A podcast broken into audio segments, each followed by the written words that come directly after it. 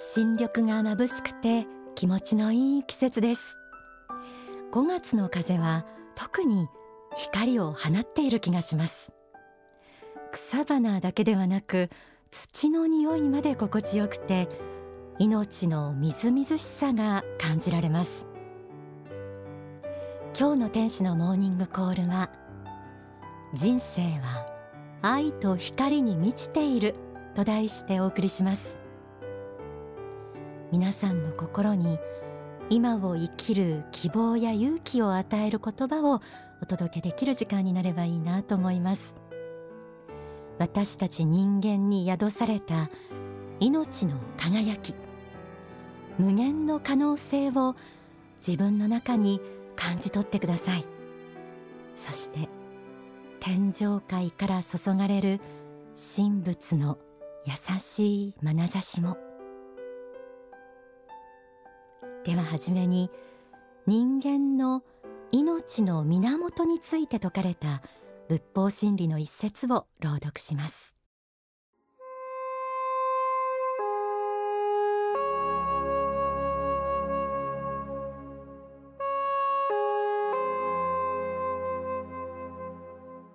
人間はそれぞれ命を持っていますがその命の源は何かといえば元をたどれば結局根本物が大宇宙を創造した時の光なのです。この光の一部が小さく分光して個々人の魂として肉体に宿っています。またその光は動植物の中にも宿っています。これを仏性と呼んでいるのです。自分の内部の仏性の輝きというものを信じることです。自分は内面において本質において仏の子であり輝くダイヤモンドのような仏性を持っているということを信じることが最後には生きていく気力となり希望となるのです。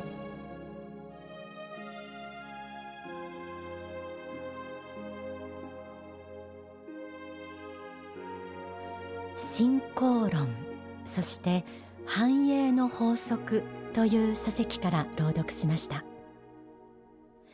仏性という言葉が出てきました。番組で何度もご紹介している大切な言葉です。仏という字に性質の性と書きます。私たち人間はすべての人に等しく大宇宙を作られた根本の仏根本物と同じ性質が宿っているということ。国籍も肌の色の違いも民族の違いも関係なく人間の本質は肉体ではなく脳の働きでもなく心魂と呼ばれるものです。それは目には見えないけれどダイヤモンドの原石のようなもので磨けば光る無限の可能性を宿しているのだと仏法真理では説かれています。こんな話を聞いて皆さんはどう感じられるでしょうか？考えたこともなかったという方もあるかもしれません。でもなんだか素敵な話だな。そんな風に思ってもらえたら嬉しいです。私たちの魂の親とも言える存在。それを西洋では神と呼び東洋では仏あるいは根本仏とも呼んでいます。私たち人間という存在は何を期待されどんな願いが込められて作られたのでしょうか。書籍ダイナマイト思考にそのヒントが記されています。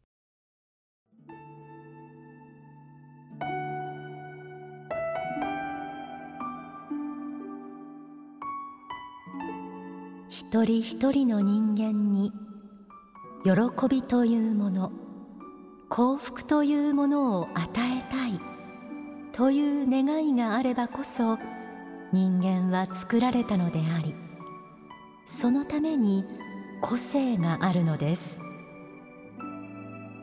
地上のことはあなた方仏の子である人間に任せるよと言われているのです。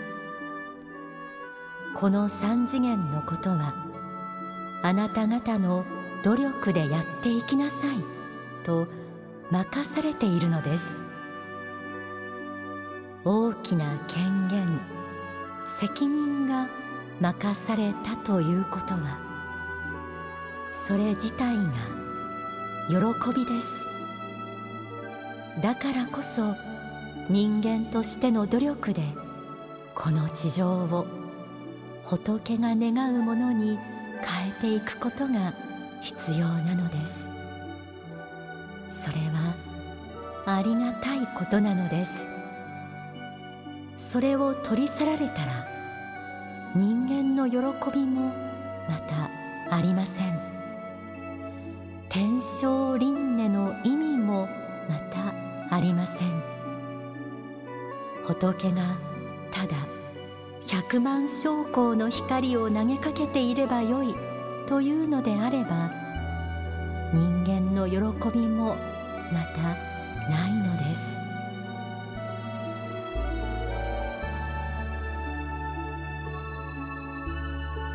喜びそして幸福。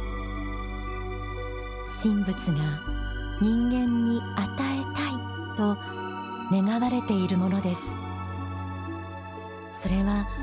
ただ何もせずに待っていれば天から降ってくるというものではありません。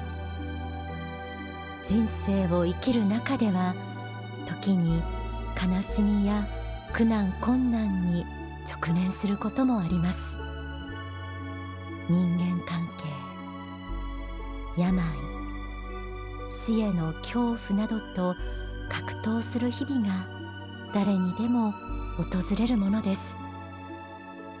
なぜならこの地上世界は神仏が人間に与えてくれた魂の修行の場だから。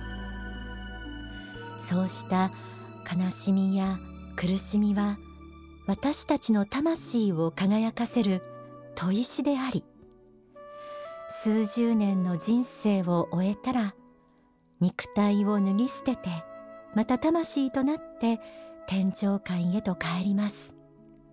そしてしばらく穏やかで平和な世界で暮らした後また魂を鍛え大きく成長するために何度も何度も地上に生まれ変わってくる。こうした霊的視点から見た人生の真実を説くのが古くからの宗教の役割でもありました。自分は何のために生まれてきたのだろう。人生を生きる上で本当に大切なものって何だろう。壁にぶつかった時人生の節目の時あるいはふとした瞬間きっと誰もがそう考えることがあると思います。そんな時はシンプルに単純に思い出してほしいことがあります。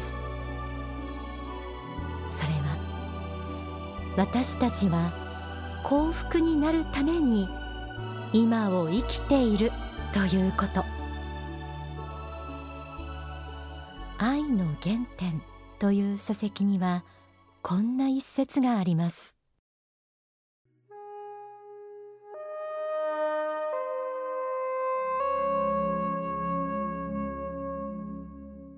いつかは去っていくこの世界です。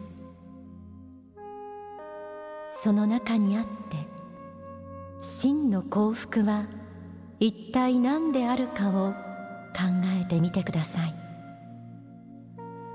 真の幸福はやはり愛と光と優しさの中にあるのではないでしょうか。愛は風のごとく吹いていくものです。愛はまたある時は光となり乱舞し幸福を振りまくものです。そして愛はまた優しさの中にあるものです。このような愛を十分に理解しそれを味わい育んでいくことによって人間の幸福は無限に広がっていくものなのです。幸福な人を多く作りましょう。あなたもまた幸福な人間になりましょう。そしてあなたの周りにも幸福な人々を作っていきましょう。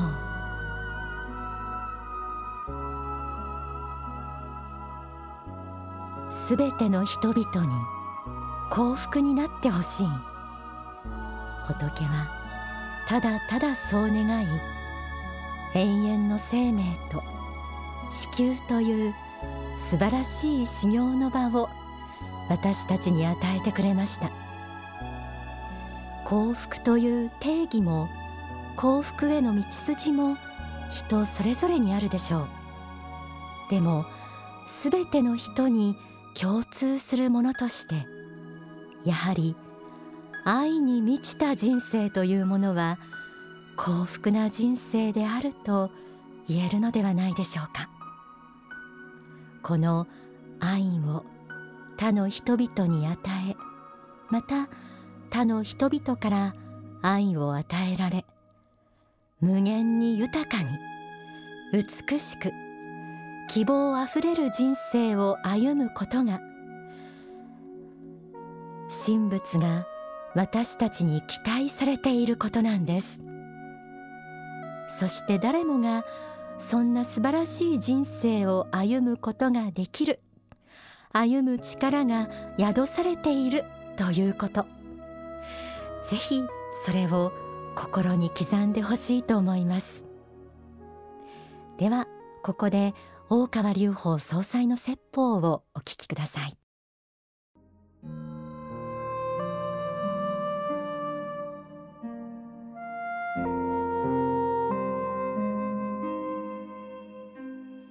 愛の起源はこの永遠の生命体を人間および他の生物たちが持っているということに私はあると思います。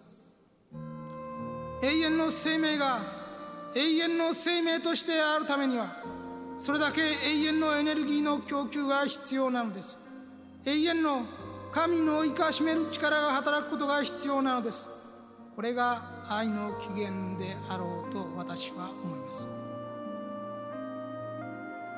さてそうした愛を与えられそして永遠の生命を与えられている私たちであります。永遠の生命があるということ自体が神の完全な与えきりであり無限の愛であるということを私たちは知らなくてはならない。神は善人の上にも悪人の上にも等しく雨を降らすと言われています。しかしもっと根源的なる事実は善人であろうが悪人であろうが神の意に会おうが会うまいが永遠の生命を与え続けているということ自体がこれが極限の愛ではないでしょう。か無限の愛ではないでしょう。かこういう愛を与えられ続けているからこそ我らはここに人間としての使命を自覚するに至るのであります。さすれば神の属性とは一体何でしょうか？我々が知るところは神は愛であり地であり勇気であり光であり英知であり義であり慈悲であり優しさであり知恵でありまた力でもあります。そうした神の多くの側面が結局はダイヤモンドのカットの面のように光り輝いているんです。そうした全ての面を揃えるべく永久に進化していくこと。永遠に進化していくこと。それが結局魂の向上となっていくのです。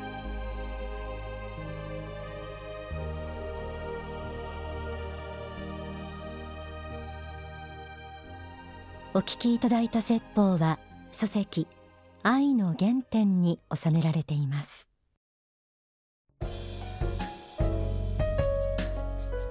天使のモーニングコール。この時間はちょっぴり息抜きオンダソファのコーナーです。えー、全国で次々と行われている幸福の科学大川隆法総裁の大講演会、えー、4月には、えー、17日京都でまた23日には徳島でも行われました、えー、この時間はですねちょっと4月17日の京都での講演の、えー、ダイジェストのような感じでお届けしたいと思います、えー、京都の大講演会は4月の17日宇治文化センターを本会場に行われました。演題が歴史の先駆者となるために、このタイトルだけでもどんなお話か、えー、聞きたいという方ねたくさんいらっしゃると思いますけれども当日本会場に参加された方の声も届いています、えー、こちらは僧侶をやっていますという70代の男性の方大川総裁のファンで20年間本を読んでいました。大川総裁に会うのを楽しみにしていました。お顔を拝見できて今日はすごく嬉しかったです。という声をこの僧侶の方から寄せられたそうです、えー、それからですね50代の女性の方の声。維新の志士たちの話に始まり最後にあなた方が維新の志士になってください、えー、このお言葉が胸に突き刺さりました。とのことです。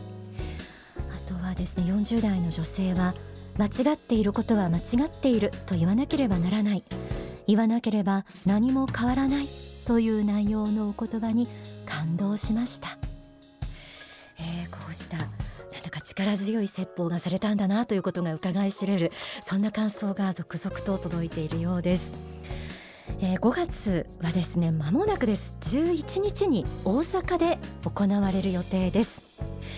大阪の大講演会改めてご案内です、えー、5月11日水曜午後6時50分開演。終演が20時20分8時20分を予定しています。会場は大阪城ホール。そして気になる演題は信仰と繁栄。えー、この日はですね天使のモーニングコールのブースも設置予定で会場でしか手に入らない番組オリジナル CD を頒布する予定です。えまだウェブでも予約可能ということですので天使のモーニングコールの公式サイト一番下にこうスクロールするとウェブ予約ができるようにもなっているかと思います。ちょっとチェックしてみてください。